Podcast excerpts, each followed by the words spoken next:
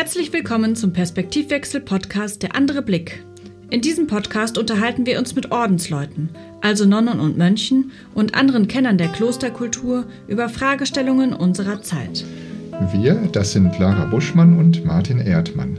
Lara, die sie gerade willkommen geheißen hat, ist Organisationsberaterin und Moderatorin und bringt gerne Klarheit in komplexe Sachverhalte. Und Martin ist Persönlichkeits- und Unternehmensberater und hat für eine Weile im Kloster gelebt.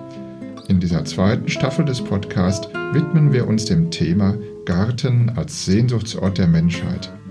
Der Verein Klosterland, für den wir den Podcast produzieren, bekommt nämlich zu Klostergärten besonders viele Anfragen. Als Gast haben wir für diese neue Staffel die promovierte Kunsthistorikerin Stefanie Hauschild eingeladen. Ihre beiden Bücher zum Thema heißen Die sinnlichen Gärten des Albertus Magnus und Das Paradies auf Erden. Stefanie Hauschild lebt, arbeitet und gärtnert in Darmstadt. Mit eigener Hände Arbeit, Selbstversorgung aus Klostergärten. Darum geht es in dieser zweiten Folge unserer Staffel über Klostergärten. Der heilige Benedikt schrieb in seiner Klosterregel nämlich vor, dass alles, was man zum Leben braucht, im Klosterbezirk vorhanden sein soll. So also auch der Garten. Welche Rolle er heute in Klöstern spielt als Arbeitsort und zur Selbstversorgung, darüber möchten wir jetzt in dieser Folge mit Stefanie Hauschild sprechen. Liebe Frau Hauschild, lieber Martin, schön, dass ihr zurück seid für unsere zweite Folge in dieser neuen Staffel rund um das Thema Arten von Klostergärten. Und wir haben ja letztes Mal beschlossen, dass wir uns heute um den Versorgungsgarten erstmal kümmern möchten. Also wir kümmern uns erstmal nicht um den Garten, sondern um das Thema und schauen mal drauf. Dieser, dieser Aspekt bezieht sich ja insbesondere auf den Labora-Aspekt, also Ora et Labora, bete und arbeite, also auf den Arbeitsaspekt des klösterlichen Lebens und ist ja im Sinne der Autarkie eines Klosters, die auch in der Benediktsregel ähm, beschrieben oder empfohlen wird, hat er ja das Ziel, die Ordensleute zu versorgen und dafür zu sorgen, dass sie eben auch mit den Händen beten und nicht nur mit dem Kopf und dem Herzen oder womit man sonst noch so betet. Wie hat sich der Versorgungsgarten im Kloster über die Zeit verändert? Also ich glaube, verändert hat er sich vor allen Dingen insofern, weil ja ständig neue Arten hinzugekommen sind. Mit der Entdeckung der neuen Welt für Europa äh, kommen die ganzen Nachtschattengewächse, Tomaten, Auberginen, Zucchini dazu.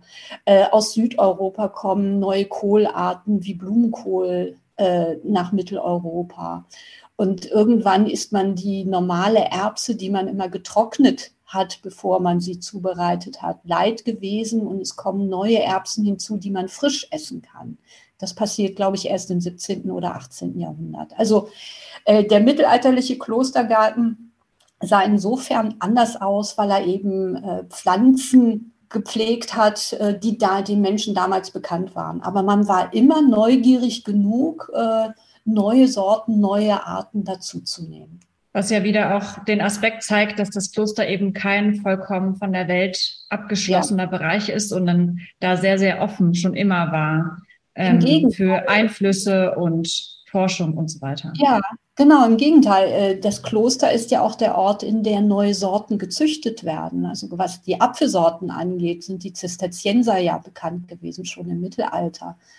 Äh, die dann ganz neue Sorten äh, mit neuen Sorten die Apfelvielfalt bereichert haben. Nicht alles wächst an allen Orten gleich gut. Das bedeutet, Bohnen oder Kohl oder Erbsen wurden dann auch so gezüchtet, dass sie dann an diesen Standorten Sandboden, viel Wasser, kalte Winter, milde Winter, was auch immer, dass die dort gut gedeihen. Das geht mir jetzt gerade so ein Licht auf, wo Sie das erzählen, Frau Hauschild.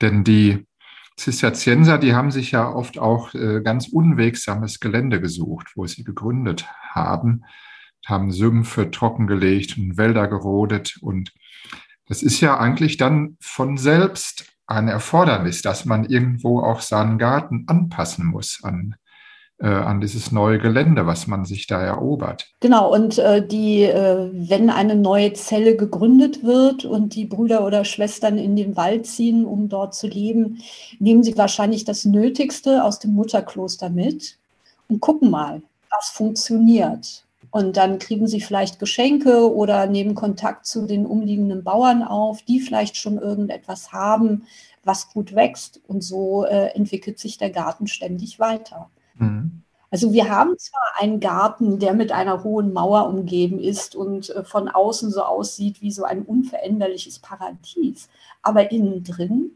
wandelt sich der Garten ständig, mit jedem Jahr, mit jeder Ernte, mit jeder Generation von Mönchen und Nonnen wird der anders aussehen. Ich möchte hier nochmal zurückkommen aus, auf den Klosterplan, den wir in der ersten Folge besprochen haben. Wenn man sich den Plan anguckt, da sind ja mehrere Gärten eingezeichnet, aber die sind doch ziemlich klein. Ähm, wenn man das ganze Kloster sieht auf dem Plan, dann ist das eigentlich äh, für sehr viele Mönche gedacht. Und man kann sich kaum vorstellen, dass von diesen kleinen Gärten das ganze Kloster versorgt werden konnte. Wie waren denn so die Strukturen? Ich bin der Meinung, dass man eben auch externe Gärten gehabt haben muss, die dann so ein Kloster versorgt haben. Davon gehe ich auch aus. Also ähm, der Klosterplan von St. Gallen ist ja ein Idealplan. Mhm. Alles ist im richtigen Größenverhältnis gezeichnet. Und äh, ich denke, man wollte die, äh, die Gärten innerhalb der Mauer mit aufnehmen, weil man sie als wichtig erachtet hat. Aber wichtig war einfach vor allen Dingen aufzuschreiben, welche Pflanzen man dort gepflegt hat. Denn die Gärten sind ja alle beschriftet auf dem Plan. Und man kann den Gärten so entnehmen, was man damals tatsächlich angebaut hat oder was man zumindest kannte. Ob das dann da tatsächlich alles wuchs, ist ja nochmal eine andere Sache. Granatapfel zum Beispiel dürfte nicht überall in Mitteleuropa gewachsen sein, Lorbeer oder Feige auch nicht. Und die werden ja in diesem, ähm, werden auf diesem Plan erwähnt. Aber ich denke, es sind, handelt sich um einen Idealplan und die Gärten sind im Verhältnis zum Klosteranlage viel zu klein abgebildet. Und ganz gewiss muss ein großes Kloster wie Cluny oder äh, andere große Anlagen auch vor den Klostermauern noch Gärten gehabt haben. Und die wurden sicherlich auch nicht von den Mönchen und Nonnen beackert, sondern von äh, Helfern, Angestellten, Hörigen oder was auch immer, die zum Kloster gehörten ist ja auch ganz bekannt, gerade bei Zisterziensern, die Grangien, Granges, wo die halt ähm, solche Landgüter richtig betrieben haben und auch extern gelebt haben und mit entsprechenden äh, Leuten auch gewirtschaftet haben. Also insofern hat so ein Kloster auch ausgestrahlt, wohl wahrscheinlich auch wirtschaftlich gärtnerisch. Und mich interessiert eigentlich auch immer ein bisschen die Frage dieses anpassen ähm, im Sinne des Selbstversorgens. Man muss halt Pflanzen wählen, die an dem Ort richtig gut gedeihen. Ist das vielleicht äh, nur eine Seite der Medaille und hat es auch eventuell sowas gegeben wie ein Forscher oder Pioniergeist, äh, aus dem heraus man auch einfach experimentiert hat?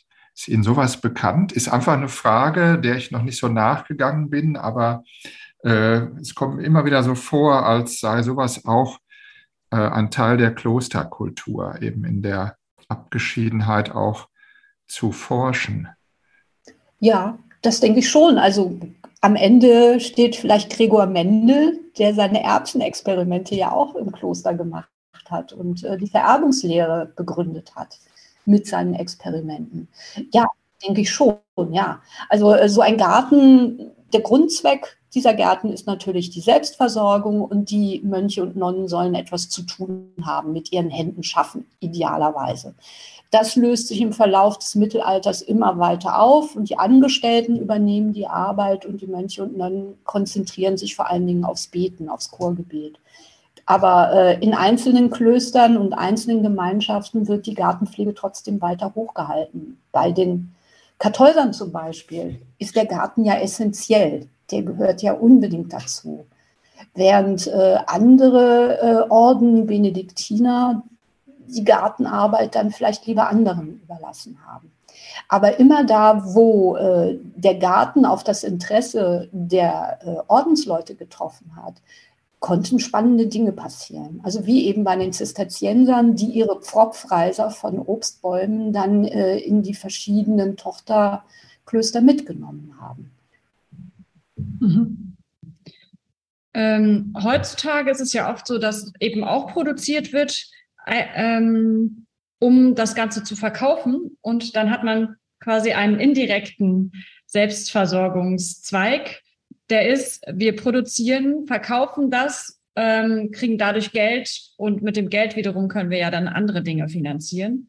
Ähm, Gibt es dazu Überlieferungen? Ist das, hat das schon immer stattgefunden oder ist das jetzt was, seit es irgendwie diesen Tourismus gibt? Ähm, weil früher waren ja Besucher, wahrscheinlich vor allem Pilger, ähm, ja, die, die dann wahrscheinlich auch eher mitversorgt wurden unter dem Gastfreundschaftsaspekt und vielleicht sich eher ähm, heilige Mitbringsel mitgenommen haben. Wie sagt man dazu? Ich habe gerade das Wort nicht richtig, Martin. Naja, Souvenirs oder hm, ja, natürlich, das hat es ja auch immer schon gegeben. So, und heutzutage wird ja, werden ja Klosterprodukte total gerne gekauft, weil sie einfach vermeintlich aufgeladen sind mit irgendwas. Ja, neben der Qualität, die vielleicht eine sehr gute auch ist teilweise, ähm, ist es ja einfach was Besonderes von einem besonderen Ort, was ich mir dann letztlich einverleibe. Ja, man nimmt so ein bisschen vom Geist des Ortes mit, indem man dann äh, das Schweinefleisch oder das Säckchen Linsen oder was auch immer. Ich habe jetzt aus Klosterkamp zum Beispiel Marmelade mitgebracht. Äh, klar, das wird im kleineren äh, Zusammenhang produziert, es wird in Handarbeit gemacht und es sieht ja auch immer hübsch aus. Die geben sich ja viel Mühe bei der Verpackung.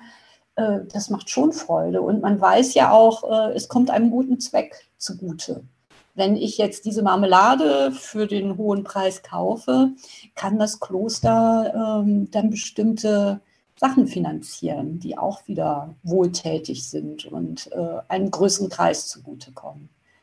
Aber ähm, dieses Vermarkten der Klosterprodukte ist, glaube ich, eher eine jüngere Sache. Ich weiß aus Köln, dass äh, Pilger bei einer, ich glaube bei St. Ursula, Pilger, die nach St. Ursula gepilgert sind und wahrscheinlich dort auch Geld gelassen haben als Spende, dass sie als Dank äh, Blumen geschenkt bekommen haben, die sie dann als Andenken mit nach Hause nehmen konnten. Also sowas gibt es dann auch schon im Mittelalter, aber so richtig, äh, wir kochen Marmelade ein, wir machen unser Schweinefleisch in Dosen oder was auch immer, das ist sicherlich eine jüngere Angelegenheit, äh, einfach weil die Klöster auch sehen müssen, wo sie bleiben finanziell gesehen. Mhm. Ja, ich denke, es ist ein, äh, es stimmt schon, also jüngere Angelegenheit insofern, als es eine Marke Kloster gibt. Mhm. Obwohl es natürlich auch schon ähm, in früheren Jahrhunderten wirkliche bekannte und vermarktungsfähige Klosterprodukte gab. Man denke an den, äh, den Kartäuserorden mit seinem Elixier Vegetal. Das war sogar richtig in einem Holz äh, Futteral drin und ist es noch bis heute, weil das wurde auf Eseln transportiert und damit die Flaschen nicht kaputt gingen, hat man das halt in so eine gedrechselte Hülle gepackt und die Kartäuser, die drechseln ja unglaublich gern in ihren Werkstätten. Also gab es da eine sehr schöne Verbindung. Und dann, wenn man weiter zurückgeht bis in die Benediktsregel, dann schreibt Benedikt ja schon, dass es schon passieren kann, dass man Produkte verkauft, weil man Überschuss hat also die Autarkie wächst. Ähm, und man hat halt, äh, natürlich waren das damals mit Sicherheit landwirtschaftliche Produkte aus der Urproduktion, also Gemüse oder Weizen oder Honig oder was es auch sein kann. Und das soll man immer etwas billiger verkaufen, als das im weltlichen Bereich passiert, damit sich nicht die Sünde der Habgier einschleicht bei den Mönchen. Also das ist eigentlich eine sehr schöne Anweisung für die Vermarktung von Klosterprodukten. Und man sieht, das hat Benedikt schon vorhergesehen und er hat auch geschrieben, man soll nicht traurig sein, wenn man selbst die Ernte einbringen muss, weil erst dann ist man Mönch, wenn man von seiner Hände Arbeit lebt. Aber man sieht an dieser Einschränkung, dass es durchaus Arbeiter gab im Kloster, also Knechte, wie auch immer man die bezeichnen möchte, und dass es nicht unbedingt selbstverständlich war, dass alle Mönche schwere Handarbeit gemacht haben. Da sind ja dann erst die Zisterzienser wieder drauf gekommen, haben gesagt, wir können eine Reform machen, am besten, indem wir auch richtig arbeiten und uns abarbeiten, auch an Material. Nicht? Das hat dann äh, war ein Gegenpol zu der im Grunde genommen liturgischen Überbetonung von Cluny, wo man dann gar nicht mehr gearbeitet hat. Äh, ich finde aber ganz interessant, wenn wir auf die heutige Zeit schauen. Was passiert heute in Klöstern mit Nutzgärten? Und da fällt mir als erstes immer wieder etwas ein, nämlich der wunderbare Garten der Benediktinerinnen in Fulda. Der liegt ja mitten in der Stadt. Dieses ganze Kloster grenzt an Fußgängerzone und Geschäfte an. Und da ist hinter der Mauer ein Biogarten, der erste Biogarten, vielleicht sogar, den es bewusst gab in Deutschland und der bis heute ein Versuchs- und gleichzeitig Versorgungsgarten ist. Kennen Sie den auch oder kennen Sie ähnliche Beispiele, wo sowas wie ein mustergültiges Projekt äh, im Zusammenhang mit der Selbstversorgung und Gemüse- und Obstproduktion ins Leben gerufen wurde? Nee, kenne ich so nicht. Ich glaube, Fulda ist da schon was ganz Einmaliges. Ja, also da, das denke ich auch. Ich glaube, das schaffen die gar nicht. Bei all den Aufgaben, die so eine Klostergemeinschaft erledigen muss, dann noch so viel Zeit in den Garten investieren. Wie soll das gehen? Ne? Ja, selbst Bruder Felix hat das ja eingeräumt. Dass, äh, der hat eigentlich einen großen Gartenbaubetrieb mit Gemüse in Beuron. Und selbst das ist nur eine Teilselbstversorgung, weil man auch vieles billiger kaufen kann. Ich denke, es lohnt sich einfach nicht, denn äh, mit dem Ende des Zweiten Weltkrieges ist die industrielle Landwirtschaft so weit fortgeschritten, dass es tatsächlich günstiger ist, sich die Sachen zu kaufen, als sie selbst zu ziehen. Allein das Saatgut kostet so viel Geld, dass es sich am Ende nicht lohnt. Und wenn man bedenkt, wie viel Mühe man in ein paar Tomaten, in den Kohl oder in die Erbsen investieren muss, um dann am Ende äh, die, zu sehen, wie die Ernte von den Schnecken oder was auch immer aufgefressen wird, da muss man das mit ganz viel Liebe und Idealismus betreiben, aber äh, wirklich davon existieren kann man heute, glaube ich, kaum noch. Diese therapeutische Wirkung, dieses ich äh, tue meine Hände in die Erde, die ist ja an der Stelle dann nicht mitbedacht, oder? Nee, das ist natürlich was anderes. Also das, was ist jetzt äh, ökonomisch betrachtet. Ja, ne? genau. Meine Frage wäre an der Stelle, was passiert denn, wenn man diesen Labora-Aspekt ganz weglässt im Kloster? Wenn man sagt, wir kaufen alles ein über den Großhändler und betreiben das gar nicht mehr, ähm, etwas mit den Händen zu tun, geht dann vielleicht auch vollständig die Idee der Klosterkultur verloren damit. Tja, das hängt, glaube ich, dann vom Kloster ab, oder? Also es gibt so kleine Gemeinschaften, die sich in Köln, äh, in, in St. Martin zum Beispiel, äh, eingemietet haben. Ich glaube, die haben gar keinen Garten. Und deren Labor wird dann einfach eher im Bereich der sozialen Arbeit liegen oder anderen Bereichen, die sie sich vorgenommen haben. Ich meine, es ist, glaube ich, auch ein geschöntes Bild, immer noch zu glauben, so ein Mönch oder eine Nonne in ihrem Haarbild äh, verbringt meditierend Zeit im wohlgepflegten Klostergarten. Das ist ja eine völlig romantische und wahrscheinlich auch völlig falsche Vorstellung. Wenn ich die Fulda äh, in den Fernsehberichten sehe, dann sind das hart arbeitende Frauen, die zusehen, dass ihr Gemüsegarten gedeiht und die dann einen Großteil ihres Tages auch damit verbringen. Ja. Der Bruder Felix fluchte da immer drüber, dass er immer, wenn ein Fernsehteam kommt, sich dann sein Habit anziehen muss zum Gärtnern. Das war doch vollkommen unpraktisch und er will lieber seinen Blaumann anziehen. Ja, das sind interessante Aspekte, ne? ob man dieses, dieses Symbol einmal aus der Welt gegangen zu sein, was ja der Habit kennzeichnet, ob man das eigentlich wieder ablegen kann oder wie man damit umgeht. Also in meinem Kloster, wo ich früher lebte, da waren zwei alte Gärtner, der eine Meister, der andere Geselle, und die habe ich niemals anders gesehen als im Habit. Die haben auch in der größten Sommerhitze im schwarzen Habit mit Schürze gearbeitet und geschwitzt und so. Das war für die ganz normal. Und die wären nie auf den Gedanken gekommen, so wie ich, auf einen Rasentraktor in kurzer Hose den Rasen zu mähen. Das habe ich dann auch sehr büßen müssen durch zahlreiche Bremsenstiche an meinen Beinen. ja, aber um auf das Thema nochmal zu kommen, wird die Klosterkultur, sie wird anders, wenn es das Handarbeiten nicht mehr gibt, meines Erachtens. Und das, was Sie gerade erwähnten, Frau Hauschild, in Köln, das finde ich einen sehr interessanten Aspekt, weil nämlich nehmen wir mal diese beiden Stadtklöster, Köln und Fulda. Beide mitten in der Stadt, in der Großstadt oder mittleren Stadt wie Fulda. Ähm, Fulda, ein Biogarten, der ist eigentlich auch gar nicht so groß mit 2000 Quadratmetern, aber unglaublich leistungsfähig, weil die Schwestern halt auch erforschen, welche Pflanzen wachsen nebeneinander am besten, also Pflanzenpartnerschaften, wie arbeitet man mit Kompost am besten, mit Spritzbrühen. Und in Köln, die haben einen ganz anderen Labora-Aspekt, denn die haben gar keinen Garten, die gehen arbeiten, die nehmen eine Halbtagsstelle an.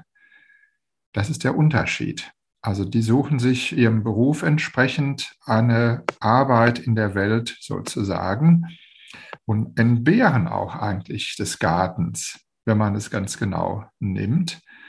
Und das wäre mal interessant herauszufinden, ob nicht zum Beispiel so ein Garten eigentlich fehlt in, äh, in so einem Kloster. Ob es also so etwas gäbe wie ein unaufgebbares Element der Klosterkultur, nämlich den Garten.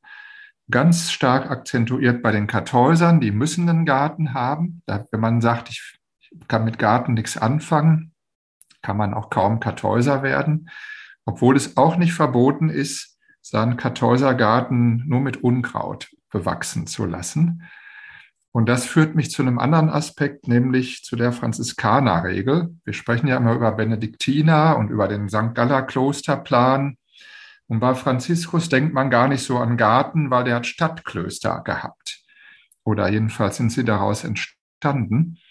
Der hat aber in seiner Regel geschrieben, man soll immer ein Stück Garten brach liegen lassen wo man nicht, wo man nicht arbeitet, wo man einfach nur abwartet, was da wächst. Ein sehr moderner Gedanke, finde ich, neben diesem ökonomischen Gedanken, genau das Gegenteil. Ich, ich nehme hier ein Stück raus und das entziehe ich der Ökonomie, das entziehe ich dem Machen, das lasse ich brach liegen. Das finde ich einen sehr, sehr interessanten Aspekt. Und das korrespondiert ja eigentlich mit dem Rasen in einem Art Bereich. Da hat man brach liegen lassen, um zu demonstrieren. Ich brauche das hier auch alles gar nicht. Das kann ich einfach mit einem schönen Rasen einsehen. Und Franziskus sagt halt, lass dieses Stück immer frei, sonst vereinnahmst du deinen ganzen Garten durch dein Tun. So interpretiere ich das. Wäre doch eigentlich ein toller Hinweis für unsere heutige Zeit.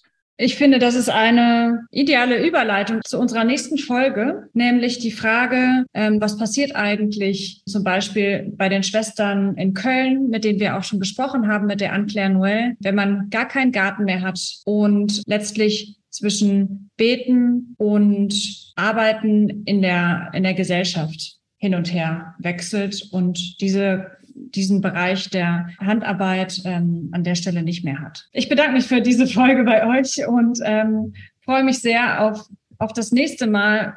Martin, Frau Horstelt, vielen Dank. Ja, danke. Ich danke auch und freue mich aufs nächste Mal. Bis zum nächsten Mal. In der nächsten Folge wird unser Thema ein Klassiker sein, Kräutergärten und wie diese heute in Klöstern gestaltet werden. Den Perspektivwechsel-Podcast Der andere Blick finden Sie auf Spotify, Apple Podcasts, Deezer, Google Podcasts und überall, wo es gute Podcasts gibt. Und natürlich auf der Seite des Vereins www.klosterland.de. Abonnieren Sie diesen Podcast und lassen Sie sich inspirieren.